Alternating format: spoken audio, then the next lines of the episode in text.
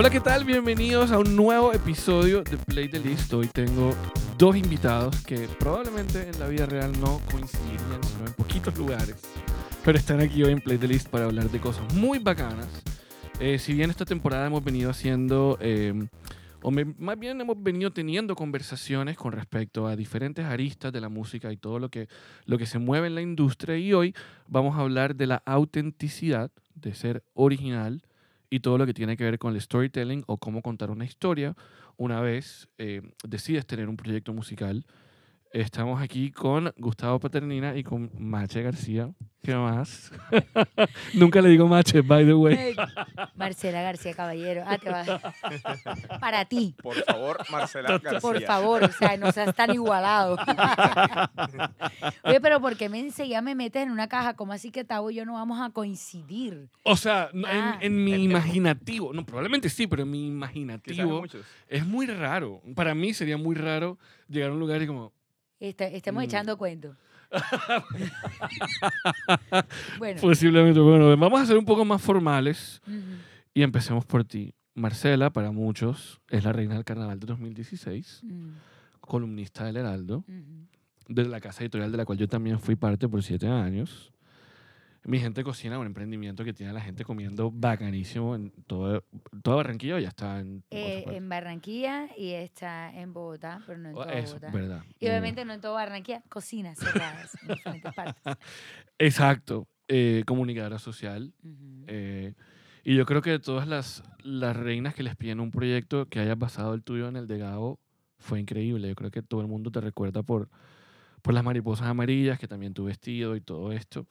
Pero sí, no es una sola cosa. Ella es Marcela García Caballero. Y, y sí, soy mache, soy mache. Exacto. Desde el 2016 me rebautizaron como mache porque mi sobrina nació desde el 2017. Ella empezó a decirme mache y, se ahora quedó. soy mache. Para todo el mundo. Y pues. mm, para todo el mundo menos para ti, ya te va. No, pero sí te voy a decir, pero para mí, miren, si yo tengo una crisis de redes sociales o dudas de algo en redes sociales, si yo te llamo, lo que tú me digas, yo lo hago. La ñoñera que tiene esta mujer con todo lo que tiene que ver con las redes sociales, miren, es que su éxito en lo digital no es gratis. Es porque ella sabe, ella hace la tarea, me consta. Creo que nada en la vida, cuando uno quiere ser exitoso en algo, es gratis. O sea, 100%. Totalmente. todo Así es. tiene su, su bemol, todo tiene su es. tiempo, su constancia. Y sí, uno se vuelve experto cuando uno se, se dedica al 100% en algo. Y eso es 100%. básicamente lo que ha sido mi vida los últimos siete años. Eh, nunca faltar a un mi gente linda carajo todas las mañanas. Y todo eso tiene su razón de ser. Claro. Pero sí, la verdad es que me ha llevado a, a muchas cosas, por, como por ejemplo estar aquí con el gran Tao y el gran Willy, echando cuenta una un tarde cualquiera de martes. Totalmente, totalmente. Y bueno, pasando a Tao, Tao también es muchas cosas. Probablemente en el imaginativo inmediato de todo el mundo es como el mejor tatuador de Barranquilla, más o menos. Gracias, gracias. A pesar de que te mueves en todo el yo país, pero que- estás yo situado digo acá. más que, o sea, más que ser el mejor tatuador, yo digo que es que la gente me quiere mucho. Y realmente ese ha sido el éxito de mi. Es que es un parche. O sea, ir a tu estudio es un la parche. galería, eso, exactamente. O sea, yo lo que digo es que la gente me quiere mucho, gracias a Dios, chévere. Y eso es lo que realmente hace que. que, eh, para mí el diferencial es ese, que me he sentido como muy cercano a la gente porque realmente, o sea, Muy bien. Muy Y- bien, bueno, Y también. no, mira, yo no sé de esto, pero yo creo que no hay nada más personal que el entregarle tu cuerpo a alguien para que te lo tatúe de por vida. Sí, Esa vaina tiene que ser más allá que es que un tipo va y te tatúa. ya. Tiene que ser como, bueno, ¿y tú cuándo vas? no, mi amor, en esta vida no fue. Un, un día Pero despierta. yo puedo echar cuento contigo. O sea, cuando tú me digas, claro. echamos cuentos. Amenizo la vaina para la pelada que tiene miedo. Un, un día de estos despiertas y dices Trabajo en equipo. te llega así el momento, la epifanía y dices, hoy es el día de tatuarme. día. Por favor, ese día me llama. ¿qué haces? Eso lo grabo. Pero curiosamente, de mis 27 tatuajes, no has hecho ni uno todavía, Tavo. ¿Qué pasa? Eso te digo yo. No, Yo que llamo y no, no tiene agenda, está, está lleno, está... Antes, antes de que te nos vayas, vamos para esa. Muy bien, muy bien. Oigan, bueno, también Tavo tiene un libro que se llama Confesiones de una silla de tatuajes. Creo que el libro explica muy bien de qué se trata. Exacto. Pero bueno, ahorita profundizamos ahí. Son más de 10 años, eh, como, dice, como dice Mache, entregándole un arte a la gente de por vida en su piel. Eh, además de todo, gestor cultural, de arte, cultura, todo lo que tiene que ver Gracias. con corazones de tinta, Ujú. industry. Y creo que es, en estos tiempos particularmente es muy bacano ver cómo el arte es una herramienta para construir sociedad, ¿no? Sí, la, ver- la verdad yo pienso, es- pienso y no solamente pienso, sino que siento que el crear es lo que realmente termina sensibilizando a las personas, ¿sí? El hecho de tú conectar con un arte, sea cual sea el tipo de arte, Sí, llámese escritura, llámese pintura, llámese eh, escultura, lo que sea, ¿sí? Eh, es lo que realmente nos sensibiliza y nos conecta, primero con nosotros mismos, y ese conectarnos con nosotros mismos es el que hace que nos conectemos con lo que está sucediendo por fuera. total. ¿sí? Entonces, para mí, y lo he dicho muchas veces y lo planteo en varios de mis proyectos, tengo varios proyectos en los que estoy trabajando en este momento, y realmente el arte es el camino, ¿sí? el arte, el, el tú hacer algo por ti mismo, el sentir que estás mostrando algo, que la gente lo está viendo, guste o no, es eso es indiferente, ¿sí? es el hecho de tú Total. poder hacer y expresar lo que sientes.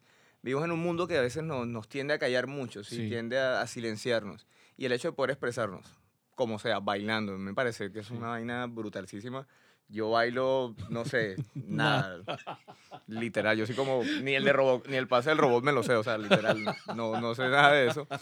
Pero aún así, eh, me parece que, que todo lo con lo que nosotros nos podamos expresar es realmente el camino. Total. Oye, un reconocimiento que te dieron hace poquito, cuéntanos de eso.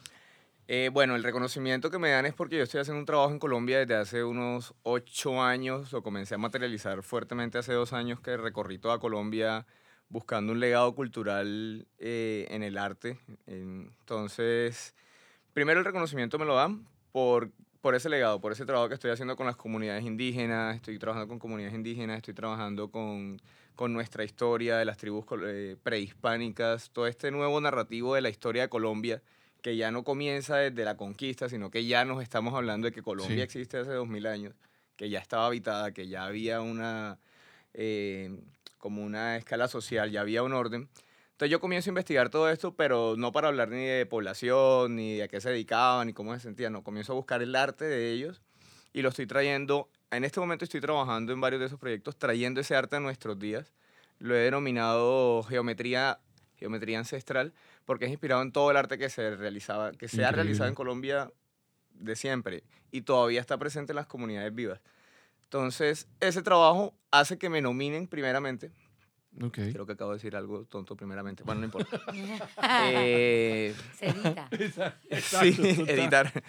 Y, y siguiente, comienzan listo, pero ¿qué has hecho con esto? Bueno, yo tengo una fundación que se llama Corazones de Tinta, que la trabajo con mi socia Carolina Algarín, y buscamos ayudar a los niños. ¿sí? ¿Cómo, busca, ¿Cómo ayudamos a los niños? Llevándoles arte, llevándoles pintura, llevándoles sonrisas. Sí le llevo juguetes porque me encanta. Yo digo que un o sea, uno de niño, uno no le importa si uno no tiene que Sí, ponerse. total. Sí, uno se pone el mismo pantalón que se puso la semana pasada, toda la semana, vuelve y se lo pone. Claro. Pero un juguete sí te ayuda a divertirte, te ayuda a ver el mundo de una manera diferente. Entonces, para mí, juguetes, pintura, arte. Entonces, me dedico a eso. Increíble eso.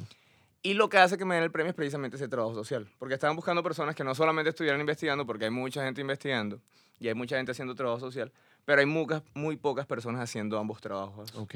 al mismo tiempo. Increíble. Es bonito. Sí, claro, ¿no? Y definitivamente el arte es vida también, ¿no?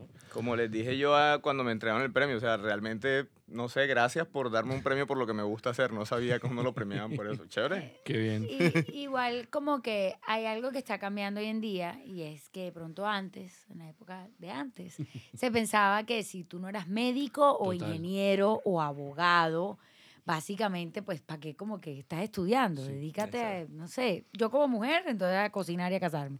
Y hombres, no sé, como que para qué. Eso. Y el- el hecho de que hoy en día haya tantas opciones que la gente pueda realmente vivir del arte, Sí. que puedan, eh, si no vivir del arte, mostrar su arte de alguna manera. O sea, como que, bueno, yo trabajo en esto en mi día, Sí. pero lo que a mí me gusta hacer es esto y esto me permite a mí expresarme, sentirme apasionado. Desahogarme. Y como niño, que yo no sé, como que yo no yo me acuerdo cuando yo estaba en el colegio, si tú no eras buena académicamente, no eras buena. Y hoy en día es como que no, que no seas buena en matemáticas no significa que tú no seas buena. Claro. Eres buena en eh, pintando, expresándote con el baile, Los expresándote deportes. con el deporte, Exacto. expres- y que todas esas cosas te estimulan tu autoestima Mm. y que te hacen ser al día, o sea, exitoso. Sí. Así, no necesariamente estoy hablando de exitoso económicamente. No, no, exitoso. en la vida. En tu vida, Claro, que sentirte te que te, levantes El, el éxito es sentirse pleno. pleno, Sí, que yo me total. levanto y yo digo, que amo lo que hago, Sí. amo, me encanta lo que hago. Y eso era tan difícil cuando tú eras Mm. joven, porque si tú no amabas ser científico, si tú no amabas sí, la no. biología, si tú no amabas... Yo me sentía absolutamente incomprendida en el colegio a pesar de ser buena, porque mi nivel de responsabilidad era ah, grande. Altísimo. Pero yo decía, Dios santo, yo creo que yo no nací para esta vaina, no me interesa nada de esto, Claro. y que tú vas buscando como que hoy en día sí. tienes por dónde agarrar. Eso es increíble, definitivamente. El arte, el arte sigue haciendo de las suyas y hablemos de música, porque esto es un podcast de música. Falta respeto. Y yo sí les quiero preguntar, ¿cuál fue como que una canción que les haya cambiado la vida? Que ustedes la escucharon y dijeron, uy, aquí hay algo, que los movió así visceralmente. ¿Se acuerdan? Sí, tengo, ¿Cuál? tengo un par. Bueno, eh, soy salsero, salsero, Ok. salsero, salsero. Eh, por, mi papá me crió con salsa todos los, todos los días, todos los domingos. Era el día de hacer aseo en la casa con salsa. Con alto volumen. Sí, exactamente. Y hay una canción que a mí me gustó mucho que realmente sí siento que me marcó y es La vida es bonita de Héctor Lavoe. Claro, ¿sí? gran ídolo. Sí, decía, él decía, yo canto las canciones que los pueblos necesitan y les digo que la vida es bonita. Vivir sin sentir vergüenza de vivir feliz. Cantar y aunque todos se opongan tratar de reír. Yo sé que la calle está dura pero ya cambiará. Y ahí repite, por eso que yo digo que la vida, que la vida es bonita y es bonita. Ay, ay, ay. Entonces, yo dije, marica, puede ser con un poquito de autotune, mi amor. Puede ser Tavo. Tabo la voz. Ey, ey, ey, apóyeme. Tavo la voz. Tavo la voz. Entonces, esa canción sí me marcó mucho. O sea, que, a- que alguien como Héctor Lavoe repitiera en esa canción tantas veces que la vida es bonita, la vida es bonita, y escucharla tantas veces, porque aparte no es una canción muy conocida de él, sí me hizo pensar que la vida era bonita y que siempre había un poquitico más. Qué bien. Una de mis frases es, siempre se puede hacer lo que ya está hecho de mejor manera. Y es bonita sin sentir vergüenza de vivir feliz. Cantar y cantar y cantar. Mache, tú. Bueno, yo, te- yo tengo dos que, o sea, pues que claro, la música también te transporta a un momento. Sí. No Ujú. necesariamente que sean mis canciones favoritas, pero me acuerda como, o sea, a mi, mi mamá, eh, bueno, yo en una época quise ser tenista profesional, da- Ok. dato curioso. Dato curioso. Yo era muy tenista, o sea, estaba en la, la Liga del Atlántico, Ok. mi vida giraba alrededor del tenis. Pero yo tenía, yo toda la vida mi problema ha sido mental, o sea, ahogarme en un vaso a- de agua ha sido mi deporte favorito. durante Es mi toda- pasión. Mi pasión, marica, o sea, si tú me dices, ¿para qué eres buena? Yo, para ahogarme en un bendito vaso de agua. Y si tú eres deportista, tú tienes que tener muy claro que uno en un vaso de agua no te puedes ahogar, o sea, Claro, no, pierdes y te claro, ahogas. claro. Y yo me acuerdo que eh, yo estaba en un torneo de tenis súper importante, fue en, en Cartagena, era un nacional. Yo iba perdiendo. Y mi mamá, frente a todo el mundo, que además que me- me- o sea, no hay nada peor que uno que una, una mamá uno le daba pena, o sea, Claro, ajena, sí, claro. de por vida. Imagínate, o sea, en sí te daba pena ajena, imagínate esta escena. Ella se para y de repente, eh, eh, color, esperanza. Espérate, pero cántame la canción. Pintarse la cara. Que- entonces se levanta la mamá, Esa, querer que se puede. Y levantó a la gente, el público, No, así Wow. como, querer que se pueda, pintarse. Además, no se acuerda de las letras de la canción, además tiene ese efecto. Era pintarse la cara, vamos mamita, y yo, "Ay, te odio. ¡Qué linda! Pero quiero que sepa que así como en las películas, me hizo ganar Mira. me hizo ganar y yo por siempre tuve esa canción al punto que cuando eh, fui a hacer mi comparsa eh, hicimos Color Esperanza versión salsa entonces yo salí bailando Color Esperanza versión salsa y para mí marcó full de mi vida y otro es casi toda la carrera musical de Celia Cruz o sea Celia, wow. Celia Cruz cantó, o sea, su manera, eh, lo, que, lo que Celia Cruz contó para mí es literalmente no te toca ser la vieja más divina del mundo, ni, te- ni, ni, el, ni la carátula es lo que importa, sino el talento tan, Claro. tan bendito que te, que te mandes. Y ella, eh, hay una, o sea, la vida es un carnaval. es Imagínate. un tremendo, o sea, lo que te dice esa canción es todo. O sea, y a mí esa canción, yo, o sea, yo, nosotros crecimos, como dices, tú dices, todo el mundo era salsero en tu casa, en mi casa también, y eran Celia Cruzistas a morir. El Imagínate. día que se murió Celia Cruz, hubo llanto en mi casa. No, yo también lloré. Y, y a mí me marcó mi infancia, mi vida. Canciones que me marquen esas. Aunque soy totalmente de, del folclore.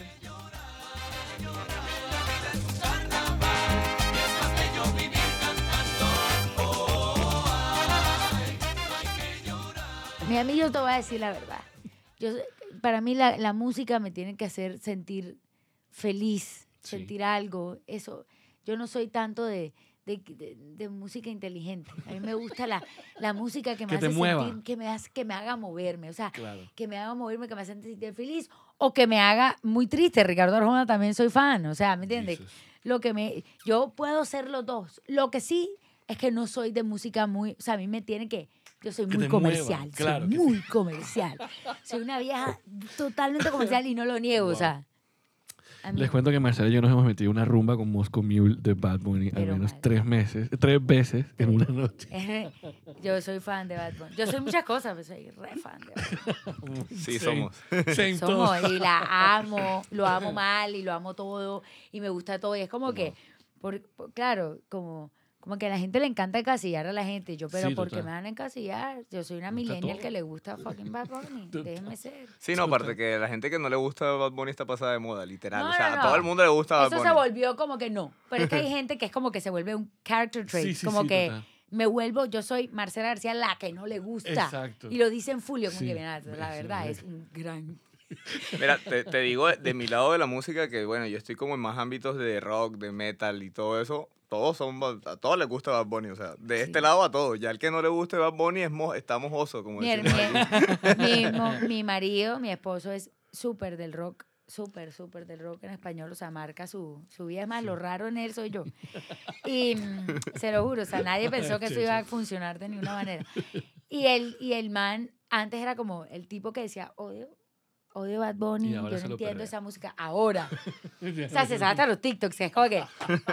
Eh, Ya Titi eso me preguntó, eh, dime el selfie, selfie. Claro, porque una cosa es saberse la canción, ya sabes el TikTok. Saberse el TikTok. Pero ya eso, ya. ya eso es otro nivel. No, Sí. claro. Lo que yo lo he transformado no tiene nombre. No guarda mi contacto, pero se la saco. Dos tragos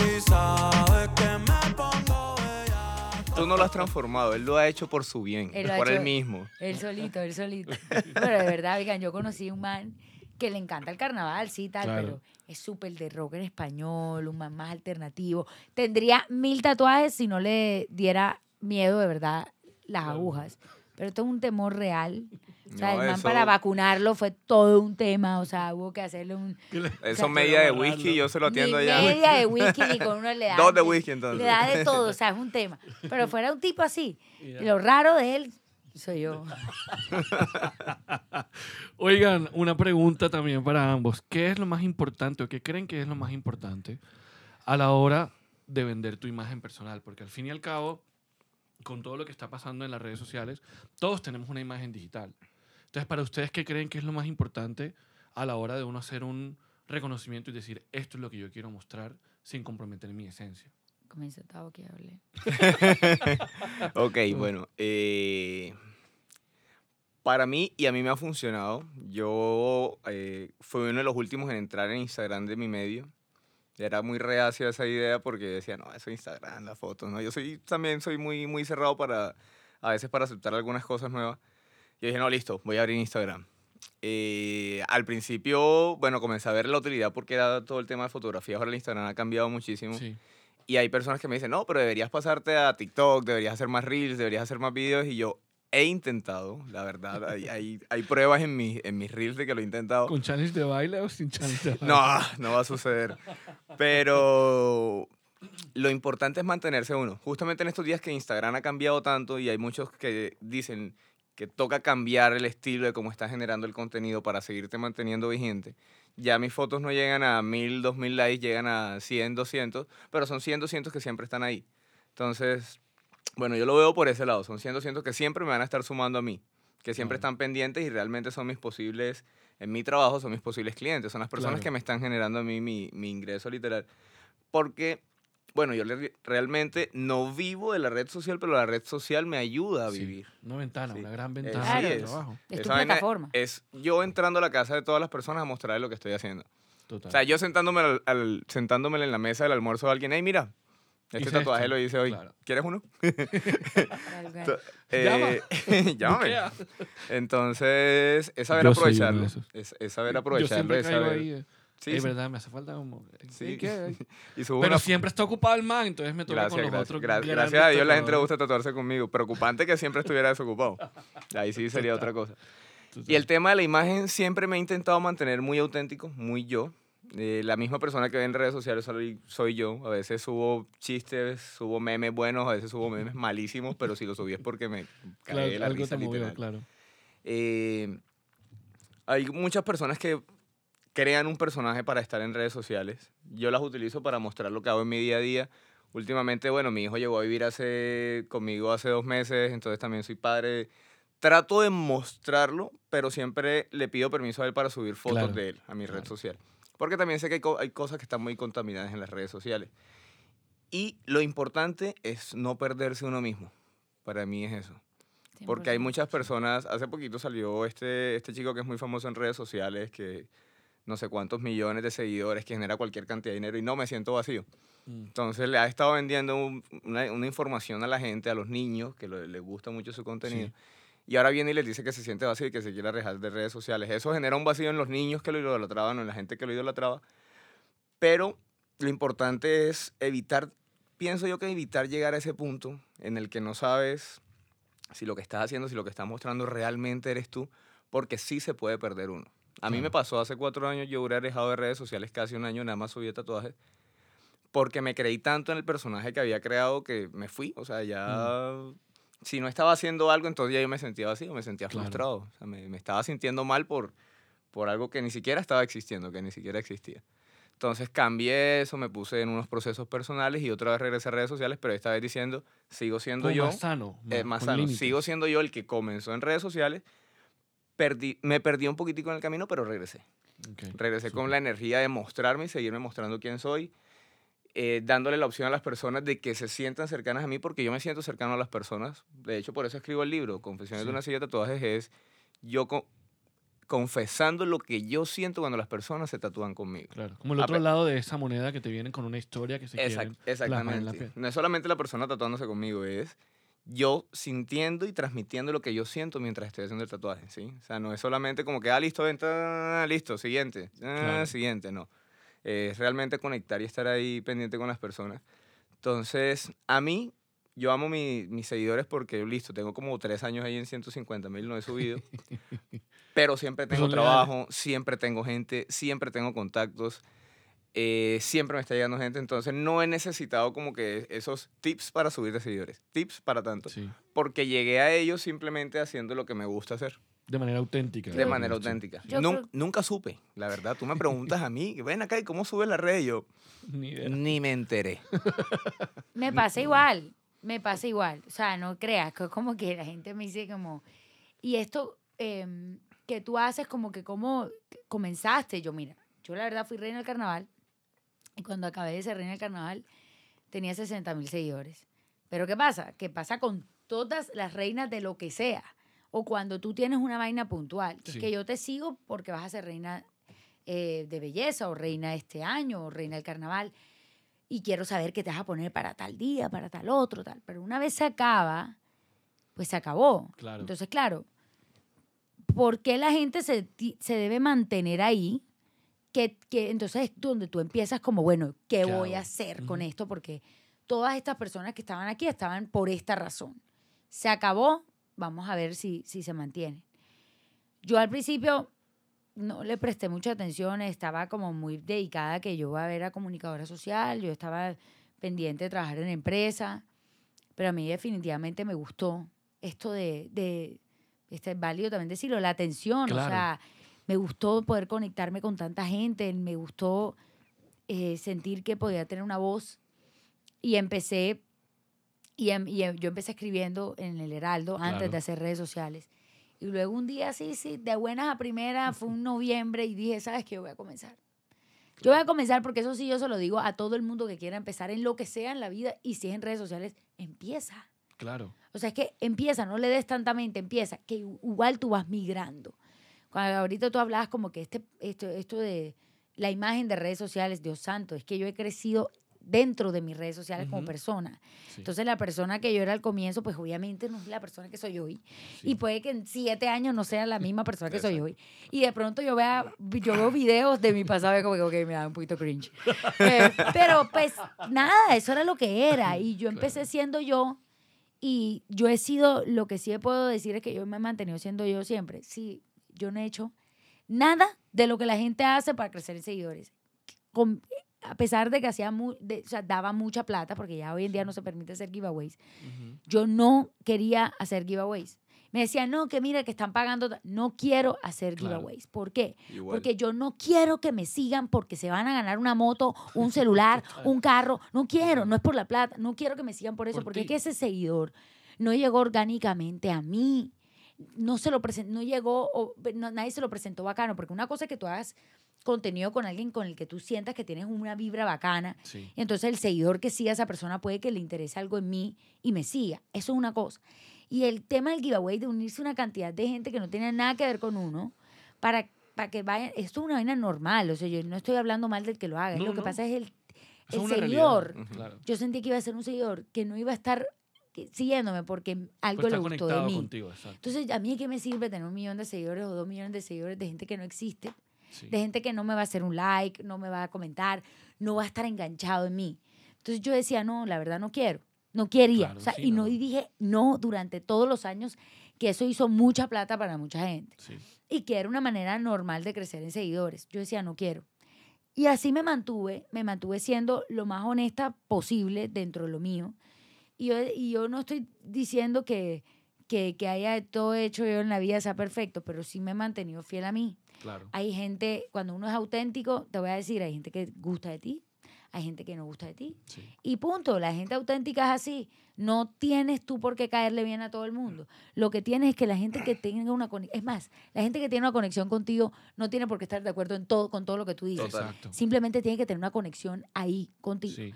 Y yo sí le digo a todo el mundo, ni idea.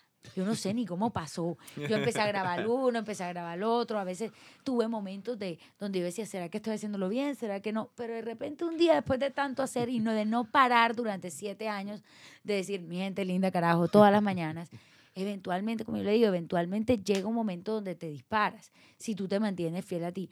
Nunca quise yo hacer que es que la broma de unirme con el otro para hacer polémica de no sé qué, de decir mentiras, de decir que, que tenía una relación con alguien, de que peleé con la una, que peleé. No, mi amor, mira, yo voy a hacer que el que me siga, me siga por, Por mí. ti, claro. Por mí, por mi familia, por lo que yo hago, por y ya. Y si somos millón, si somos cinco, somos cinco. Lo estamos- importante es tener una comunidad. Sí. Claro. Y te voy a decir exacto. algo, la comunidad, que es que yo se lo digo hoy en día a gente que hace TikToks igual. En TikTok también tienes que generar comunidad. O sea, mi, mi comunidad, yo siento como que mi gente linda es la vaina más fiel del mundo. Que si estamos en Instagram y ahora, mi amor, nos tenemos que ir para TikTok porque Instagram nos la está poniendo difícil. Vámonos para TikTok. Y ahí estamos. Y tú empiezas a crear comunidad y esa es la que va contigo. Así es. Y tú, esa es la comunidad que tienes que respetar. Eso. Esa es la que tienes que cuidar, esa es la que tú tienes que valorar. Lo que tú, el resto de vainas. O sea, sí, eh, eh, habrá muchas cosas que me han podido haber hecho más plata durante estos siete años, pero yo no, no quise porque es que quería mantenerme siendo fiel a mí y siendo fiel a esas personas que me siguen y que crecen conmigo. Yo le digo a todo el mundo, hoy estamos y mañana no. Si No, hoy es TikTok, mijo, y mañana nos mandan a otro. Sí. Y en ese fracasamos, bueno, fracasamos, esto fue lo que duró. No, Pero- y, hay, y hay un tema de eso lo que tú dices, la tranquilidad de generar el contenido con el que realmente uno se siente conectado, Claro. eso es. Exacto. Ey, yo me Total. siento feliz. to- yo siento como que el otro día me decían que si yo quería hijos. Yo decía, sí, sí, yo quiero hijos, pero yo amo mi vida full. Yo amo full mi vida. Yo amo mi vida hoy. Estoy muy gente ocupado me- para eso en La este gente me dice, no, como que, que si tú tienes hijos vas a amar todavía más. Y yo, ok, sí. Sí, sí, pero... pero... es un riesgo, todo es un riesgo. No, y, y hay- y hay veces que realmente tienes tantos proyectos porque yo veo que tú estás metida casi en de toda vaina En- también. De todo. Sí. No, Entonces- igual no es eso. de- probablemente me, me harán parir, sí. Espero, si Dios quiere. Pero lo que te digo es como que yo amo mucho mi vida y para mí eso fue muy difícil de poder, eh, de poder decir Claro. durante mucho tiempo, porque como dices tú, ah, que usted cree que, es que esto de hacer redes sociales es fácil. Tienes que tener cuero, Sí, señor. Tienes que tener, eh, que creer mucho en ti. Y a mí me han mandado 50 veces a... ter- yo estoy en terapia, o sea, yo compro pan, harina, va, terapeuta. O sea, todo va en la canasta familiar, porque si tú quieres estar en esto, Sí, todos señor. los días te van a decir Sí. porque dudas de ti. Eh, ¿Sabes qué? Sí. Me parece estado que ya no vale estrés. Desde que estás en Instagram, en verdad, siento que no es lo mismo. Oh, Antes eras, tiene. antes eras mucho más chévere. Y ahora. tu trabajo era bueno, ahora como que no. Todos los días te van a decir por qué no vales. Y tú todos los días tienes que llenarte de tanta confianza en ti que tú, pues, ¿qué? Exacto. ¿Cómo así? Oye, Mache, ahora hablando de ese tema, yo creo que una de las... Nadie en Barranquilla no supo de toda la crítica que tuviste cuando te escogieron de reina por tu forma de bailar. Nadie no supo. Hablando, hablando de, de yo. críticas y de cómo sobrelleva uno este tipo de cosas, yo quiero preguntarte, ¿cuál fue la lección más grande que aprendiste de, de ahí, de ese Mm. momento en particular? ¿Y qué le dirías a todos estos artistas nuevos o personas que están dedicadas en alguna arista del arte Claro. eh, y que se están exponiendo al mundo de esa manera? A mí, por ende tuyo, siempre digo que, que fue hasta bueno que yo entré en redes sociales siendo odiada. o sea, yo le digo a todo el mundo, miren, cuando usted, tú entras siendo odiada, de ahí para arriba. Sí, ya. Sí, ya como que- cuando sí, te entran bonita. entrando palo, aprendes lo que es el palo. Y aunque, y, y ya yo hoy en día, yo, tuve maestría. o sea, entonces, a mí yo, yo le digo a todo el mundo, oigan, es una que levantada durísima con a mí esa yo época. toda la vida, y en esa época, y en esta época, y cuando no le gusta lo que yo digo, y cuando, cuando tú tienes una opinión en el mundo, tú te vas a exponer a la crítica. Si en cambio yo fuera una persona, si yo fuera más reina, si yo fuera más, no se habla de política, no se habla de no sé qué, no se, me, ande- ¿me entiendes? No se habla de religión, ni de vaina, ni de sexo, ni de cómo es que es el cuento. Sí. Como, como yo hablo de todo, de todo en la vida, de todo, de bueno. Trato de siempre mantener un lugar más light, pero igual siempre yo voy a tener ese Sí. lado de mí. Como yo tengo una opinión, pues siempre voy a, a- a ser blanco de críticas.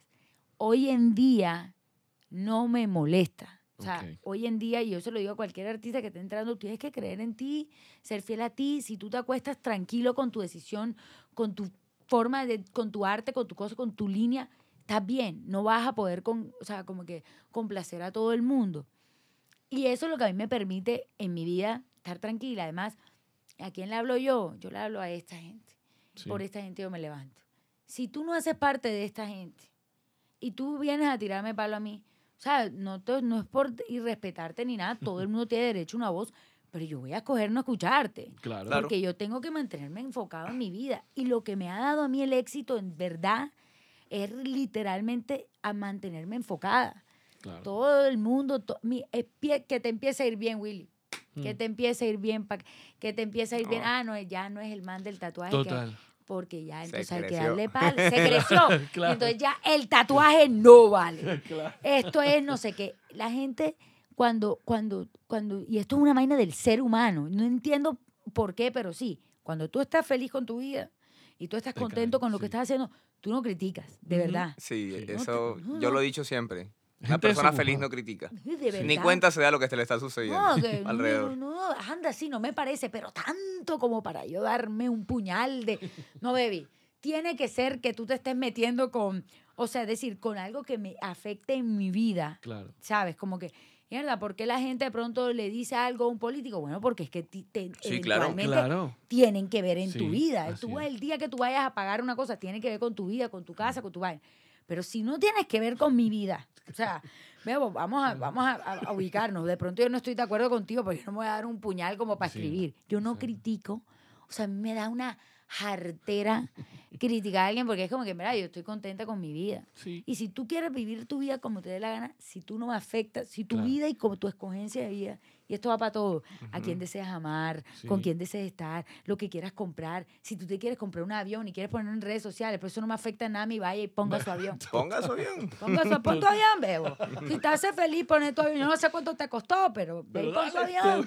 O sea, si tú quieres comprar, o sea, no sé, como que la gente se da un palo ajeno como que, y se compró, no sé qué, ahora compra pura vaina marca. Mierda, si le gusta la vaina marca y No lo puede problema. comprar. Niño, que vaya, yo no me lo voy a comprar, pero me alcanza. Sí, El claro. dólar está muy caro, pero bacano. Sí, te felicito. Todo Y por ejemplo, yo te veo, Tavo, si te dicen mierda, que es que no me. oh, Todo el mundo con el arte, además. No, hombre, pero eso lo puedo hacer yo. Hazlo tú. Hazlo, claro. Hazlo tú. hazlo tú, total. pero párate y hazlo tú. Claro. Mm, Menos crítica, más hechos. sí. Oye, Tao, y esa misma pregunta, yo me imagino que en algún momento te ha tenido que pasar que alguien se ha debido sentir intimidado por tu físico, ¿no? Por tus tatuajes en la cara, Ujú. por los ojos y tal. Si te ha pasado, ¿cómo has lidiado con eso? Y, y en caso de que alguien que nos esté escuchando haya tenido que lidiar con crítica específicamente sobre su aspecto físico, ¿qué le dirías? Eh, cuando eso me ha sucedido, realmente yo hace mucho tiempo entendí que tiene más que ver con la persona que conmigo. Tiene cero que ver con que, cómo me veo yo. Tiene todo que ver con, la, con los paradigmas, con los dogmas, con las creencias, con la crianza, con la, con la represión de la persona, con, con toda una cantidad de cosas alrededor de esa persona que cero tienen que ver conmigo. ¿sí? Entonces, cuando me he encontrado con esas situaciones, me pasa, niño, Cristo te ama. Y yo, sí, amén. y aparte soy muy espiritual, entonces para, para, para mí todo es súper válido, ¿sí? Digo Entonces, que yo sé. yo sé que me ama. Sí, yo sé que literal. Y eh, bueno, lo decía una vez en una entrevista que me. Y, y precisamente el- la persona que me estaba entrevistando me, me señaló mucho ese tema de Dios. Y yo le decía así: lo que pasa es que la gente utiliza. Te lo, voy a- te lo, te lo cuento por el tema de Dios porque realmente sucede mucho aquí en la costa, ¿sí? en el Sí. interior y otras ciudades que, que no están tan conectadas ni, ni tan arraigadas con el tema de la religión, son un poco más libres en ese pensamiento. La costa todavía está muy, en- muy con el tema de la religión. Y eso hace que sean muy cerrados o, o muy en su, punto, en su propio Sí. punto de vista. Eh, porque es que la gente utiliza todo el tema de Dios a veces para señalarte. Sí, en vez de, de- en vez de utilizarlo para amar, lo utilizan para odiar. Sí, te va a castigar Dios. Y yo como, guay, ¿por qué? No, yo ayudo niños. yo ayudo niños, madre. No, no veo por qué me vayan a castigar. Eh, con lo físico, ay, mi hijo, tan lindo que eras antes. Me ha pasado gente que me veía antes y me ve ahora. Pero igual me pasa también todo lo contrario. Me llega la señora en el supermercado, la señora, la ancianita. Niño, qué lindo se le ven esos ojos. Y yo, "Ay, gracias, verdad. madre. Sí, súper, es en serio, me ha pasado. Las señoras se me acercan.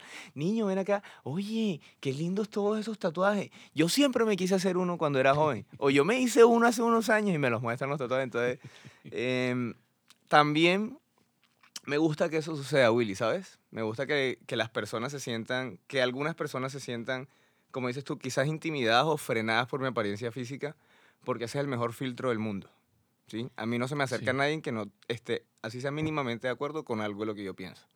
Entonces, las personas que están totalmente, esa persona que es hater, que no le gusta nada, que todo le sabe feo, que todo le huele mal, esa persona no se me acerca. Porque yo soy todo lo que a esa persona no le gusta. Igual, ¿sabes es qué? un filtro genial. Que el arte está hecho para incomodar. Así es. O sea, Total.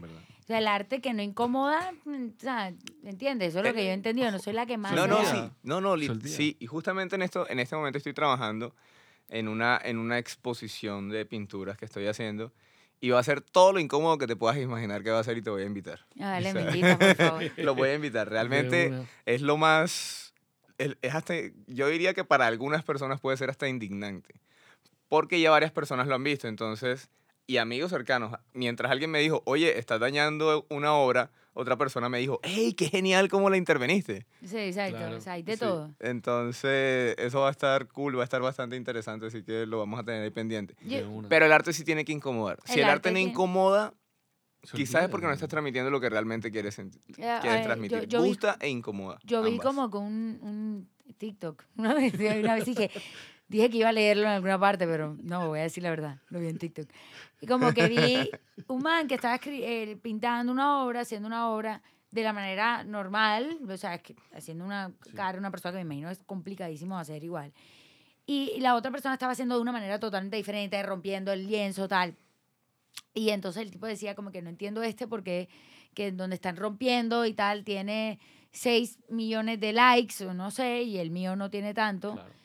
Y la gente en los comentarios le decía, porque quizás el otro está contando algo, o sea, le, Exacto. está, Que está invitando, está invitando a que romper algo de, de- digamos, de la, de la cabeza. Yo, por ejemplo, toda la vida yo lo digo, Yo nunca me voy a hacer un tatuaje. O sea, uno nunca debería hacer nunca. Eh, Yo nunca, yo nunca. Marcela aquí en 10 años. De que puede ¿dónde- pasar. Tabo, Yo sé que me imagino que Tavo habrá tenido, o sea, en su camino habrá encontrado 7000 Marcela García que tuiteen. Yo nunca me voy a hacer un tatuaje. Yo lo escribo para que no se me olvide. ¿Por qué? Porque yo siempre he dicho como que no, o sea, nunca tuve ni siquiera la curiosidad. Yo sentía que, que al revés, yo todo el día me quería quitar mancha de la cara, que ay, no, que me salió una mancha, que me salió un lunar, me lo quiero quitar. Y yo siempre decía, nunca, pero nunca me voy a hacer tatuajes, pero he acompañado a millones de amigas a hacerse y me parece como que cool que quieran decorarse su cuerpo. Soy de las que digo, no, yo no. No, yo no, no. Y me cogía y me decían, ven, que estamos las tres, vamos a hacerlo juntas. de amistad. El de amistad. Yo, no. O sea, yo, me, yo sería Phoebe, que se hizo ahí un punto. Un punto. En la de Friends, y que me dice the world. Me dice el mundo, mira, me dice el mundo. Porque soy una cagada también, como que uno tiene que aceptar lo que yo. Yo, Dios santo, mi- que yo, yo llegué, eh, y, y también, claro, uno, uno tiene el paradigma. Mireia Caballero, todavía soy hija de mi madre. Yo llego a estar tatuada, por más casada que esté. Yo llego a estar tatuada. Si yo quisiera, yo me tatuara, porque soy rebelde para eso. Pero si no, no lo estoy, no estoy tan segura. Yo llego donde esa mujer, esa mujer me, me sacaría. ¿Yo qué te hice? Te parí, yo ¿En no- qué he fallado? yo que te hice, me demoré tantas horas de parto, te hice perfecta con la piel, no sé qué, y vienes tú a tatuarte el, el- El cuero. Pero no, pero sí es como que hace parte que, que de, de el arte, el, el tatuaje hoy en día es, hace parte de arte de verdad. O sea, así como el graffiti se volvió arte en serio. Y el, el- eso no es como que ahora que, ay, que un tipo hace cualquier cosa, no. Hoy en día el arte callejero se volvió, y, o sea, ¿cómo así? O sea, hay gente Se que hace miles de millones sí, de claro. dólares Haciendo haciendo graffiti. art graffiti. Igualmente tatuajes. El tatuaje y cuando yo me imagino que tú te encuentras mucho con eso. El que te dirá, ay, estás muy caro. Y te digo, Ah. "Hombre, pero es que mi arte, mi arte vale. Además, yo te voy a decir algo, el arte que más debe valer debe ser el del tatuador. Porque es toda la vida, mi hermano. Sí, el, O sea, el, el todo. lienzo no te gusta. El lienzo no te gusta, no, no, esto es toda tu vida. A vete por el más barato para que veas cómo te queda un manchurrón. Sí, No, nos, nos pasa que a veces no se los hacen conmigo o con nosotros y Eh, claro. regresan y, ay, mamá. Y después, ¿qué voy a hacer sobre eso? Claro, no, No, yo he no, visto, yo, yo eso sí, yo puedo no haberme tatuado en la vida, pero yo Pero has en, visto todos los TikToks. no, yo, yo tatuajes? estoy, yo estoy en TikTok tatuaje. Yo estoy, yo estoy del lado de TikTok tatuaje y yo hago, "Mae, ¿cómo le hicieron? Es como que quise hacerme esto y es como que, bebo, no, No, no. fallo. No era. No. No, te No tocaba. te tocaba. Manny, no te tocaba. Oigan, ¿qué artista dirían ustedes cuya autenticidad y honestidad a la hora de hacer música los ha marcado? Bad Bunny. Ah, no. o sea, honestamente, de la generación de ahora, no creo yo que exista una persona más auténtica que ese tipo. O sea, Bad Bunny ha logrado conectar a muchas generaciones. Eh, Bad Bunny y Billie Eilish. O sea, Billie Eilish. so- mm, yo veo a Billie Eilish y es como que Billie Eilish le puede gustar un tipo de 70, Total. un tipo de 60, le- una peladita que yo la veo y yo digo que y la sigo desde Ocean Eyes, eh, o sea, cuando tenía 14 años. O sea, a mí, o sea, SoundCloud que de repente llegó Sí, y es una pelada que es como, eh, eh, vino a cambiar, a, a hacer historia. O Sí. sea, cuando tú ves eh, artistas que tú dices como que están cambiando algo, ella, Bad Sí. Bunny, no sé, o sea, ese, ese es como que de eso. Y de mi generación, más, más viejita, o sea, yo soy millennial. ¿qué hacer? Yo siento que eh, al- hay gente que no le da la suficiente, el suficiente valor, pero lo que hizo Shakira, lo que ha hecho Shakira con la industria ha sido una vaina increíble. La gente hoy. hoy. en día es como que, ay, sí, hoy en día ser latino es cool. Hoy en día ser latino Sí. es súper chévere. Te- las viejas dicen que tienen un apellido latino, es como que, wow. wow. María, ser latino es como que te va bien en Europa y todo, ¿eh? Oigan, mal. O sea, yo soy latina mona, me va mal. Pero, ¿me entiendes? Como que ser Claro. latina es cool. Claro. Y ser latina tiene su edge y a los latinos les va bien en la industria. Eso no Hace 20 pasaba. años. Hace 20 años, de verdad que esa peladita, una, una, una latina libanesa, llegó para cambiar, abrirle la puerta a Colombia Sí, de la manera como nadie nunca se lo había abierto y logró, o sea, Lo, para- lo que hizo fue bastante transgresor en su momento. Sí, claro. Así eh. que no, na- nadie le quería grabar acá. nadie, nadie le quería grabar. Esa vieja literalmente, que- que- digo, yo quiero ser artista en una época donde era con Guy full. Sí, como que, ah, bueno, dale, todo bien. Bacano. Bien, dale, gorda, persigue tus sueños. Yo estaré ahí, yo estaré ahí. Total. Y que la música latina no pasaba de aquí. No, no. Y esa vieja llegó, a, o sea, vamos a hablar en serio, llegó al Super Bowl. Qué vieja hace lo que ella logró. A la clausura del fin del mundo. A la clausura.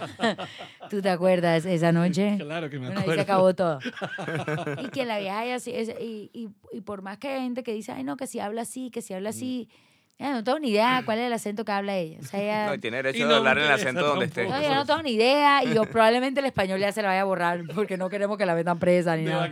no. y que vamos a volver no, a ser quillera. Allá nadie, si me decía en Barranquilla, a mí me saca. Bueno, esa es la parte del yo que tiene que cansar ahora. En Barranquilla me- me y si a mí me meten preso, Barranquilla a mí me saca, mi amor. Mira, aquí vamos a estar para sacarte en el acento que que, te dé la gana. marchamos. Lo que tú quieras hacemos, pagamos la cuenta. Yo no sé lo, lo que tú debes allá. Mi amor, aquí te sacamos. Pero de verdad, o sea, esa vieja es lo más wow que ha salido y que saldrá de Colombia.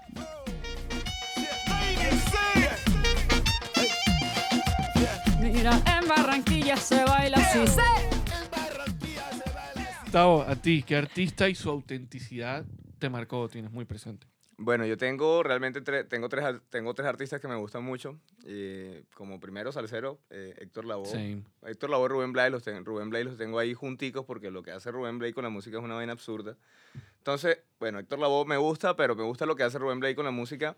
Me gusta Residente porque Increíble también. pareci- pare- o sea, para mí es como una evolución de Rubén Blades en el sentido de que hacen lo que quieren con su música. ¿sí? No Y tienen Rubén es ídolo de, o sea, ellos se respetan mutuamente y. Residente lo tiene a él en un pedestal. Exactamente. Y aquí viene el tercero, Bad Bunny. También, literal. Porque son gente que hace lo que se les da la gana con su música. Es música muy, bueno, esta chica, la, creo que la de Moto Mami Moto, la de Ah, Rosalía. Rosalía Eso es una brutalidad, es música experimental que no todo el mundo la entiende, pero mucha de la música que escuchamos hoy, en algún momento fue música, fue música experimental. Yo fui quien pagó mi cubana. Yo ni sé cómo tú te llamas. Chao, hablamos mañana. Entonces, para mí lo que eh, Residente comenzó a hacer, que comenzó a improvisar, que comenzó a colocar, a mezclar muchos estilos, a mezclar muchos estilos con, con, con letra, con música, lo que él quería hacer. Y Bad Bunny seguir también esa misma línea, o sea, me hace que los tenga como a los tres en, en, en ese punto de autenticidad. Porque si ven Rubén Blay es salsero, la música tiene beats muy lentos, Sí. tiene otras que son muy rápidos, cuenta sus historias, Sí. lo mismo que hace Residente. Bad Bunny también lo hace. Entonces, para mí, o sea, decir uno solo, poquito. Para mí son los tres, porque mira que el- no este álbum, el anterior álbum de Bad Bunny era una locura que pone una canción de un yo hago grupo lo que de... se me da la gana. además. Literalmente. Literal, yo hago lo que se me da la gana. lo que se me da la gana. Entonces Wow. hay gente que, que logra tener éxito haciendo lo que le gusta y lo que lo llena, porque lo están haciendo es porque lo llena y se sienten pleno. Para mí eso es lo que admiro de, de ellos. Qué bien. Que, le- que se sienten llenos con lo que están haciendo, que no necesitan la aprobación de nadie y precisamente lo que les da la aprobación del mundo es que lo están haciendo porque se les da Claro. la Es algo, Sí, es algo difícil porque Sí. me imagino que hay un tema discográfico que no sé, qué, o sea, ¿quién no sé qué, carajo se claro. atreve? Ponte tú, o sea, A Residente no le querían grabar en, en algunas, en algunas veces. Tú- Bad Bunny, Ujú. Tú hablaste de Rosalía, la vieja hizo un abecedario sí, de música. sí. O sea, eso fue, o sea, como que claro, Y qué viral. experimento social el que es esto y se hizo viral. Como que claro, hoy en día también se está probando mucho más que antes porque hay muchas más plataformas para Sí, hacerlo. O sea, total. las redes sociales, ahí que estábamos hablando, tú que estás hablando de los artistas, las redes sociales son para utilizarlas a su favor. 100%. Y no todo el mundo lo hace igual. Mira a Charlie Puth. Mira lo que está haciendo Charlie Puth. O sea, Charlie Puth Yeah. Me mantuvo sentada esperando una canción durante meses. Y yo era como que, "Eh, left or right, left or right. O sea, cuando salió left and right, yo era como que, eh, eh, necesito ya. O sea, necesito ya escucharla. Cuando salió ese pedacito con John, o sea, paréntesis. vi- vi- yo no sigo BTS, o sea, Sí. no soy la más, pero es como que ven acá, volvieron famoso un grupo coreano cantando en coreano. Sí. O sea, qué vaina tan increíble lo que está pasando con la música y lo que el, o sea, la, la generación escucha. O sea, esta canción de Charlie Puth con Jungkook, eh, me encantó. Jungkook, no sé cómo se dice.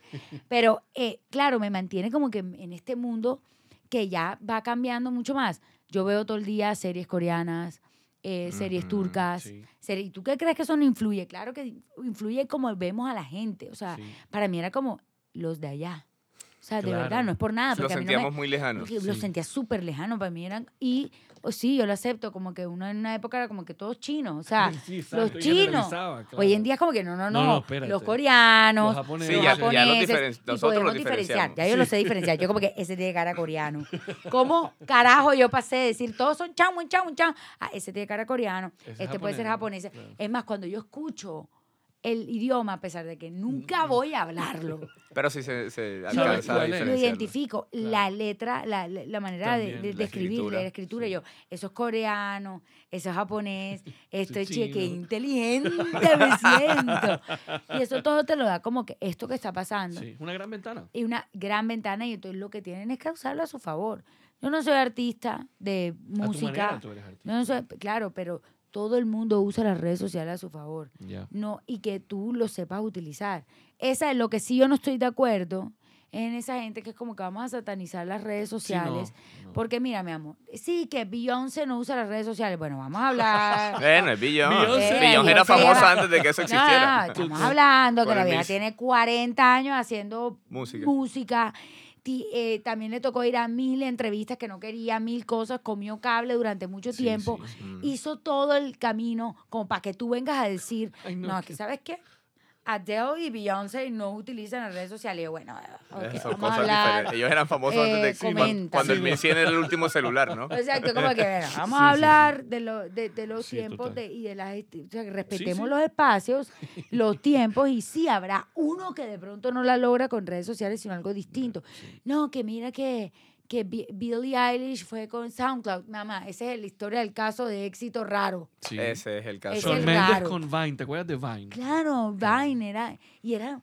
ok, como que to- pero igual utilizó una red. Sí, sí, O sea, claro, una SoundCloud fue una red. A Justin Bieber lo descubrió, lo descubrió Usher por YouTube. Exacto, y ahora me van a decir, entonces que claro, que, que no, que, eh, o sea, es decir, desde, desde que existen las redes sociales hay gente utilizándolas a su favor. Es claro. Eh, tú no puedes ser el man que sata- o la vieja que sataniza las redes sociales porque crees que you're- o sea, eres mucho para eso. Eh, Eso es problema tuyo. no, no, a mí la gente cuando yo me Claro. empecé a meter, yo lo digo siempre, ey, yo sé que todo el mundo tiene su, su, su vaina. Cuando yo entré en redes sociales, de verdad hacer como yo lo hacía en redes sociales, en mi clase social eso no estaba bien visto. O sea, no estaba bien visto. O sea, ¿cómo así? ¿Qué estás haciendo tú? No estaba, no era cool, no era bien visto, no era aspiracional, no era nada. Era como que tú te estás tirando tu vida y lo inteligente que eres, eh, lo Claro. estás tirando por la basura haciendo redes sociales. Nada que ver, eso es de un perfil de gente que no eres tú. Y si lo vas a hacer, tienes que hacerlo cool como la que era fashionista, así que se ponía y tal, y la pinta con, la, con toda la plata encima. Y pues yo decía, pues yo, yo me esa mierda. Yo Yo, voy a hacer eso. lo mío. Y, Sí. y eventualmente eso mío, cuando ya empecé a ser buena y que me empezó a ir bien, empezaron a, a decirme, ah, mira, Ah, mira, chévere. mira, Mm, chévere lo que hizo. ¿Cómo fue que lo hizo? No tengo ni idea. Y a mí, de verdad que a mí me daban, de, yo, so, de, que esto era algo como que se reunían a decir, ¿qué te pasa? Sí, o sea, total. esta vieja La intervención, ven la acá, inter- no, y Marcela. a mí mis Tenemos me que hablar que, contigo. Tú fuiste a la universidad, tú fuiste educada de esta manera, ¿cómo así que vas a usar redes sociales? Y, aún, y así también están en otros se- sectores donde es como que, o sea, somos demasiado cool para estar en redes sociales de diferentes. Tú también te entras al mundo de los tatuadores que como que, ¿qué es eso tan... No, me dieron durísimo. Claro, cuando yo me metí en nada que ver. Claro, si tú eres diferente, alternativo, tú no vas con, con la masa. Claro. ¿Cómo te atreves a ir con la masa? En aquel entonces me dieron durísimo. O sea, bueno, no es que me hayan dado durísimo, como que ponían comentarios y hacían comentarios entre ellos y yo, Y ajá. a burlarse. Primero Ah, se burlan. Como dice mi hijo, Y ah. después te- y después se copian. Yo Primero llamo- se burlan. Y me pasó, me y pasó. después se copian. Y Yo- después, espérate que el man está haciendo plata. Vamos a Sí, ver señor. cómo Tavo si está haciendo plata con esto. ¿Cómo es que ¿Cómo yo, lo- cómo lo copio cómo yo? lo copio yo? Yo a esa gente la llamo que son fans confundidos. Mm, no hay fan Sí. confundido. Y Es después, y después terminan, ay, ¿verdad? Entonces te Sí. encuentran contigo, ay, qué más, Ey, y te dan la gente mano que y está, tal. no, gente que está muy cerrada en un paradigma de lo que tiene que ser las cosas. Y yo sé, hay gente que estudia y estudia full y eh, tiene una carrera y hace un empleo en, en una empresa y le va muy bien y es feliz haciéndolo y qué bueno. Pero pues si todos fuéramos físicos nucleares, estuviéramos, ya hubiéramos tirado este mundo. Sí, total. no lo dije Todo- hace rato. yo no tengo ni idea, no tengo el pulso para ni cortar con tijera un coso como para hacer lo que él hace. Sí, no. Que se tatuar de mí. Pero cada quien en su... Cuando tú, Sí. cuando tú estás haciendo lo que te gusta, son nadas. Sí, ya, Nada. literal. Y llegas a algún punto. Sí. Oigan, las canciones y las redes sociales tienen algo en común. Mi papá, cuando yo recuerdo que era muy niño y este, mi papá es súper salsero también, y en un momento vamos en el carro, yo no sé por qué empezamos a hablar de- ya de los artistas, más allá de la música y tal, y él me decía, tú tienes que escuchar, me dijo, tú tienes que escuchar todas las canciones y de verdad prestarles atención porque te cuentan una historia. Y mi papá viene de la escuela de Fania, Héctor, Celia, Tito, todo este poco de gente, Willy Colón. contaba historia. Y contaban historias. Y por eso a veces yo no digo, o sea, yo a, mí, a, mí, a mí no me gusta creer que hay canciones malas, a pesar que hay unas que retan ese- esa, esa decisión Retan la personal. tolerancia. Pero eh, de pronto es que no estaba listo para escuchar esa historia o eso en ese momento. Entonces, en las redes sociales y aprovechando la, la presencia de la mejor storyteller de redes sociales, según yo. Marcela, yo quiero... Marce- bebé. Gracias. Gracias, mi vida. No, porque, porque realmente tu manera de contar historias, tu manera de recomendar diferentes cosas, sí tienen enganche. Porque tú encuentras una manera de facilitárselo a quien lo ve, que te escuche más. Así, así tengas lo que esté poniendo en la mano, la gente quiere escucharte. Entonces, como que cuál es el reto más grande al momento de, de- de- para poder ser un gran storyteller y que la gente enganche contigo. Yo siento que, que esto como también se trata un poquito como de talento. O sea, esto, Dios nos da muchos dones y hay gente que le da el don de bailar o de escribir o de mm, sumar, no sé, ni idea. Pero de algo. transmitir un mensaje es algo bastante complejo. O sea, cuando yo le, yo, yo para mí es algo que, que va en mí, coger lo que sea, una cámara, un, un contarte, estar de tú a tú y echarte un cuento. Hace parte de, de, de- de mis dones en la vida. Y yo creo que, que, que si tú igual, si tú no lo tienes, igual como todos los dones, con la práctica se puede lograr, es lo más fácil es ser lo más natural posible. O sea, yo siento que hay gente que se frena con la cámara, que es como que, Sí, total. como que no, tú tienes que sentir que le estás hablando a algo, porque también es raro tú hablar a la nada. Sí, sí. Tú tienes que sentir que le estás echando un cuento a alguien y tú hay mucha gente atrás y, y a mí, de hecho, a mí, cuando finalmente lo comprendí, como que poder transmitir esto es, oigan, para ser bueno en esto tienes que sentir que le estás hablando a gente de verdad. Claro, que hay gente de verdad. Y obviamente cuando ya uno lo empieza a ver en la calle, uno dice, bueno, sí, no le estoy hablando a nada. Qué bonito esto, pero cuando tú comienzas es, estoy hablando a la gente, esto existe. Y la manera más fácil que descubrí eso fue porque Julieta un día como que me dice, mi gente linda, y yo siempre la pongo así, mi gente linda, mi gente linda. Y un día hace así y me dice, ¿y dónde está mi gente linda? Fue una vaina filosófica. Sí, claro. estaba cumpliendo cinco años y me dice, ¿pero dónde está mi gente linda? Porque yo le dije, mi gente linda te manda a decir que feliz cumpleaños. Y cuando ella fue a responder, y dice, ¿dónde está mi gente linda? Porque no la puedo ver. Y yo le decía, no, mi gente linda está ahí. Tú no la puedes ver, pero mi gente linda está ahí. Y tú le estás hablando a mucha gente, Julieta. Wow. Y eso es cuando tú te das cuenta como que, mira, si tú sientes que le estás hablando a gente, tú, tú empiezas a hacerlo natural. Como si tú le estuvieras hablando a un amigo. Puede ser un fake it till you make it también, ¿no? Como Yo- que... Sí, o sea, como que vamos a hacer, hazlo, hazlo, así siente, te esté viendo tu mamá y tu abuela. Claro. Pero eso es- son dos personas que te están Oye, viendo. mañana es tu mamá, tu abuela y tu tía, y después tu mamá, tu abuela, tu tía y el y, vecino. y la verdad que sí, la gente, eh, yo le digo a mucha gente como que, no, es que yo en Close Friends, hay gente que me dice que no, en Close Friends me creo influencer. Y yo, pues si te gusta lo que hace, ¿por qué no te crees influencer en grande? Total. Yo no, yo a mí no me encanta la palabra influencer, pero digamos que, bueno, es la palabra. Es la palabra. Y es la palabra. Pero Entonces, influencia, créete, créete, créete Tu esa influencia, vaina. tú, tu influencia. Pero tú también, es decir, todos influenciamos de alguna manera. Lo que pasa es que unos tienen un micrófono más grande que los otros, claro. pero todo el mundo, o sea, a mí me vienen con el cuento como que no. Y, y es que, a ver, y también que tú te sientes y tú dices, ¿en qué estoy influenciando? O sea, yo siento, por ejemplo, que con mis redes sociales yo logro em, cambiar un poquito la percepción que se tienen de las cosas, porque, ¿sabes? A nosotros todos nos acostumbran a meter a la gente en cajas. Sí, 100%. Entonces, eh, Si tú Dilo te ven tú. todo Dilo tú, tatuado, Tao. entonces Tao tiene que ser un, un- un hijo de, de lo que no es de Dios, ¿sí me entiendes? Tiene que ser, tiene que ser, tiene que ser. Marcela está tan entrenada que esas palabras se evitan en redes sociales para Sí, que el algoritmo vida. no te joda. El algoritmo Y todo. la pensó. Yo escribo y todo, la pedí todo lo que no es de Dios. Ah, con razón no me sigue. No me Y sí, baby, a mí me, yo ya te- tengo claro cuáles son las palabras que no, no le gustan al robot. Eh, digamos, bueno, tú no estás, tú, tú estás, tú dejaste de estar vivo, tú no estás, a ti no te, eh, te quitaron la vida, pero no te, Ajá. Ah, ¿me entiendes? Oh, wow. vas aprendiendo, vas aprendiendo. Oh, ah, con razón, estoy ahí mismo. Sí, me no puedes decir. No, Pero a la gente le gusta meter a la Sí, gente sí, en cajas. total. Entonces, cuando a mí me ven, cuando, cuando tú, es como cuando tú creces y tú dices, las madrastras son malas, porque a ti en Disney te dijeron que todas las madrastras eran malas, y vas a tú a saber que no es cierto. Claro. Eh, igual como yo cre- creo que la gente tiene una percepción, bueno, si ella nació en tal lado, estudió en tal lado, vive en tal lado, entonces tiene que ser así. Eh, claro. Porque es que a mí me enseñaron que la gente así tiene que ser así. Y es lo más curioso que yo me encuentro en mis redes sociales, es la cantidad de gente que se puede identificar con algún personaje de mi casa y no venimos de ni del mismo lado, ni hacemos lo mismo, ni es ni la misma ciudad, ni nada, sino mi mamá hace eso, mi abuela hace eso, mi, mi hermana hace eso.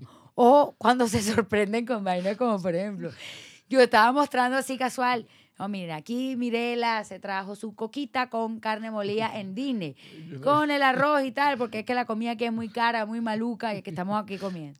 Eso fue todo un tema. Ey, pero es Porque real. la gente que como que como así, que llevan coca a Disney. Y yo, bueno, no entiendo. O sea, gástate en un turkey leg veces 15 ven acá, dólares. vaina cara, O sea. tú vas y dices, yo le dije, pero ¿cómo así? Yo, miren, yo no entiendo ustedes cómo, Más bien cómo creen, cómo hace cuéntenme para cómo, que porque es que yo no, yo no, yo no, la gente tiene unas percepciones de la gente que además a la gente le da pena hacer Total. como unas cosas, como que a mí me da pena, eh, a mí me da pena llevar coca a Disney, pero ya no me va a dar pena porque tú le llevaste, bueno, vaya, Bueno, lleva dale, su coca Lleve Disney. su coca. Vaya, y si ya estás allá, bueno, mi vida, si estás donde sea, lleva tu coca. Pero ¿por qué te sientes intimidado? Llévate tu sándwich en el bolsillo. Bolsillo. eh, ahorra Ey, la vaina que pueda. Yo, yo creo que la gente tiene como una percepción de la gente que cuando entra a mis redes sociales lo que siente es frescura de no sentirse juzgado por cierta cosa. Mi mamá se lleva así, mi mamá es la tía que se lleva todas las flores de los matrimonios.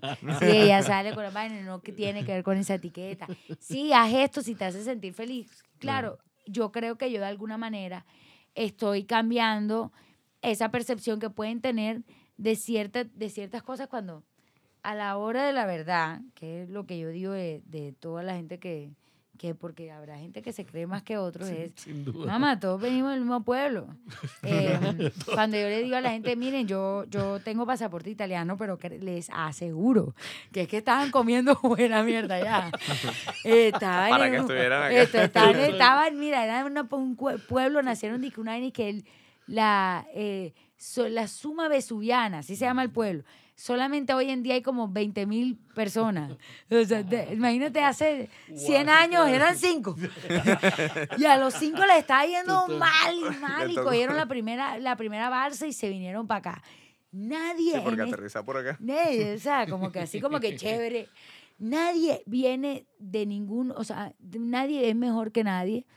Lo único que te puede sacar adelante es el trabajo y la educación. Y para eso hay que trabajar, para que todo el mundo tenga acceso a la educación, puedan salir con trabajo Sí. y puedan llegar a alguna parte. Total. Si tú crees y, y que nada, de nada de las garandelas que tú tengas en la vida te hace más. Así ni es. un apellido, Para ni que tengas acceso a una visa, ni que tengas eh, más plata en tu cuenta.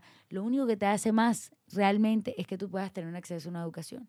Y que yo tenga esto de conocimiento y que tú tengas esto. Si todos tuviéramos el mismo, el mismo punto de partida de conocimiento, no hubiera Sí, diferencia. Aina, O sea, Total. que es lo que a la larga tú crees que tú estás viendo algo light, tú estás viendo algo profundo en, en las redes sociales. Y es lograr hacer entender a la gente, tanto de diferentes clases sociales, si son, Lo que sea. si sí. nacieron con él, aquí porque dividen a la gente en clases sociales, en otros Ujú. mundos no. Sí. Pero digamos, di- diferentes sectores económicos. No importa desde dónde me veas, tú, todo, todo el mundo nos podemos sentir Sí, identificados con sí, algo. Una realidad que estás poniendo. Ey, ahí. 100%, es frente. un experimento social que yo pongo. A ver cuánta gente le da cringe, le da pena, le da vaina, o sienten que de pronto con esto, ¿sabes qué? Bueno, si esta gente que lo hace, chip, porque no lo voy a hacer. Entonces, así. Y Claro. es bacano poder ver que tanta gente nos podamos sentir muy identificados teniendo lo mismo. Y con, por eso es que, o teniendo muy diferente. Sí. Nada, nada de ti. Yo sí creo eso mucho como que lo llevo en mi corazón. Y cuando la gente me conoce, por eso es que la gente que me odia es porque no me conoce. La gente que me odia, como que, papá, es que tú, tú me, tú me tienes al lado y no me odias. Dame Pero, tiempo. pero, pero, yo te, como dice Sasha Firme, yo te volteo. Lo que pasa es que tú no me conoces y tú, quieres, tú tienes una imagen de mí. Y es lo que Sí, todo sí. el mundo que me conoce me dice, yo creí que tú eras diferente. Yo no, mi vida, que yo soy igual a lo que yo muestro. Por eso es que se, re- que se, se, se. Ay, ay, ay. Yo creo que la, la manera de, de traducir eso al, al tema de las canciones es que las canciones también son realidades en, en- en- de tres minutos, de tres minutos y medio, con letras que te conectan porque tú, al fin y al cabo los sentimientos están ahí y te mueven con diferentes cosas. Y, y es, es- es bueno cuando, cuando el artista literalmente se desnuda ante las letras y pone sus sentimientos en una canción y por eso la gente conecta. Y ya para terminar, yo quiero terminar con una frase, porque en todo este tema de redes sociales y eso hay, hay como decías tú al principio, se crean unos personajes, Ujú. eh, para bien o para mal, eh, y lo importante es que la autenticidad siempre sea lo que se lleve adelante. Pero, hablando de Héctor Lavoe y esta gran frase que dice, es chévere ser grande, pero Pero más más chévere, grande- pero más grande, grande es ser ser chévere. 100%. 100%, ¿no? Y más sí. bacano cuando a través del arte eres más chévere, porque eres honesto. Y, Iván, miren, yo lo voy a decir, la gente siente que el éxito, yo no estoy diciendo, obviamente, la plata es importante. La plata te da Sí. acceso a cosas y eh, la plata no es mala. Es decir, no. no, no estoy diciendo que al revés, yo estoy diciendo que sí es necesaria porque entre la vida y la muerte a veces la plata te soluciona. Sí, claro. Y la plata te... te no Te da voy los a- medios. No voy a venir yo a romantizar la pobreza para No, no, nada no. Porque la plata es importante. Pero la plata, si la plata es el fin, no te No. va bien, Es verdad. no vas a ser feliz. Yo lo digo de verdad, yo no tengo ni idea, yo de verdad ni idea de cuánto gano ni nada, porque precisamente lo que yo quiero hacer Te, con te- mi te gusta vida, lo que haces. a mí me encanta lo que yo hago y nunca quiero que deje de ser chévere para mí, Claro. bacano para mí. Si la gente empieza a hacer las cosas por plata, empieza a dejar de ser bacano. Sí, mira, Sí, a, a- a mí como total. tatuador, me- como artista me pasa eso. Cuando yo realmente sí que tengo que cobrar por mi trabajo porque tengo un estilo de vida que mantener, pero si llega algún trabajo que no quiero hacer y es solamente por dinero, hace mucho tiempo dejé de hacerlo. No me Ok. conecto con la pieza, no me conecto con la persona y el tatuaje puede durar, la pieza puede durar dos horas y yo siento que hice seis horas de trabajo, ocho horas. Claro, te pesa. Y haciendo tatuajes, trabajos de 10 horas, de 12 horas, termino fresquecito como si hubiese trabajado 15, 20 minutos. Precisamente por eso. Porque es que la conexión es eso. Y sentir, hacer lo que te gusta, bueno, y, que, y ganarte la vida con eso realmente es genial. es lo más guau. No, yo, yo vivo de lo que yo hago. Lo único es que yo no creo, o sea, no es mi motor. No lo hiciste, la intención no era esa. Y mi motor principal, además, cuando yo comencé, la- nadie vivía, o sea, De la eso, gente que sí. vivía de esto eran como los youtubers que eran menores, que yo sentía que era como otra cosa. nadie, yo no, no era, de hecho, Sí. yo tenía un tremendo puesto. Yo era directora de comunicaciones de Rappi. Y yo odiaba todos los días de mi vida en ese trabajo. Yo decía, yo soy- no soy yo. Esto no soy yo. Yo Uy, detrás de un conozco escri- cantidad de gente así. yo, Sí. detrás de un escritorio, esto no soy yo, esto no soy yo. Y yo empecé a hacer redes al tiempo que hacía esto. Y cuando yo ya vi que había posibilidad de, bueno, ya puedo renunciar porque tengo algo aquí, nunca va a ser lo que me ganaba en ese Claro, momento. sí. Pero esto me da más placer Exacto. ganarme es. esto, haciendo esto, que yendo a sentirme que era un muy buen trabajo. Y Sí, había sí. gente que es wow y todo. Sí, Pero que no te llena como yo, persona. mira, al yo le decía a la persona. No te hace sentir exitosa. "Ey, yo, yo, yo, yo me levanto aquí, yo no quiero estar aquí. Yo no quiero estar aquí. Y yo siento que yo quiero, yo, yo soy una persona apasionada y a mí, cuando yo hago las vainas con pasión, se nota. Total. Y yo siento que esto es exactamente, que al final hablamos de redes sociales, Sí. cuando tú haces las vainas con pasión, de pronto no vas a tener el éxito que tú tienes en la cabeza, no estoy diciendo Sí. eso, pero vas a tener un éxito que te mantiene tan, pero tan feliz y tan plena. Habrá gente que le irá mejor que a mí Sí. y tendrá millones de seguidores y no sé qué cosas. Yo no me comparo. Yo literalmente soy tan feliz con lo que yo hago que yo siento también que eso ha sido parte del éxito. Mostrar Sí. que, que real, Hasta la muerte. Dale hasta la muerte, baby. Baby, o sea, comenzamos con reggaetón, terminamos. y en esa nota, oigan, gracias, gracias por aceptar la invitación, por venir aquí a hablar de, de esto que, que nos sale del alma también, a hablar de, de, de autenticidad, de una realidad que todos tenemos tan cercana porque somos muchos los que tenemos una pantalla todo el día al frente con el celular Ujú. y, y lo que significa hacer un buen uso de ella, en este caso para los artistas, poder mostrar su esencia y su arte a través de, de estas plataformas que se usan para, para muchas otras cosas. Y bueno, cada vez que quieran venir a este micrófono. Ay, gracias, mi amor. A mí Gracias, me encanta por- hablar. Sí, sabemos. Necesito agua.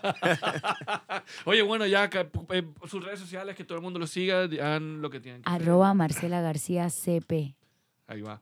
De el caballero. O sea, yo soy Marcela García Caballero Rodríguez Pérez, pero la R estaba cogida.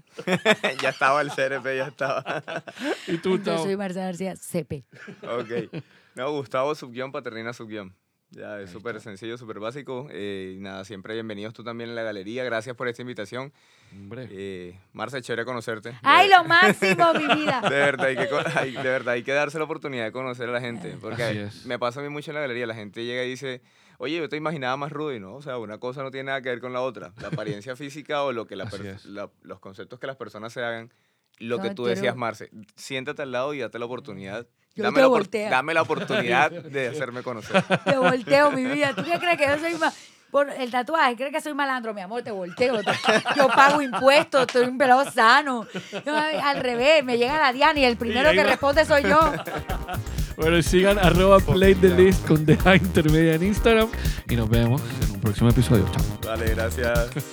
¡Chao!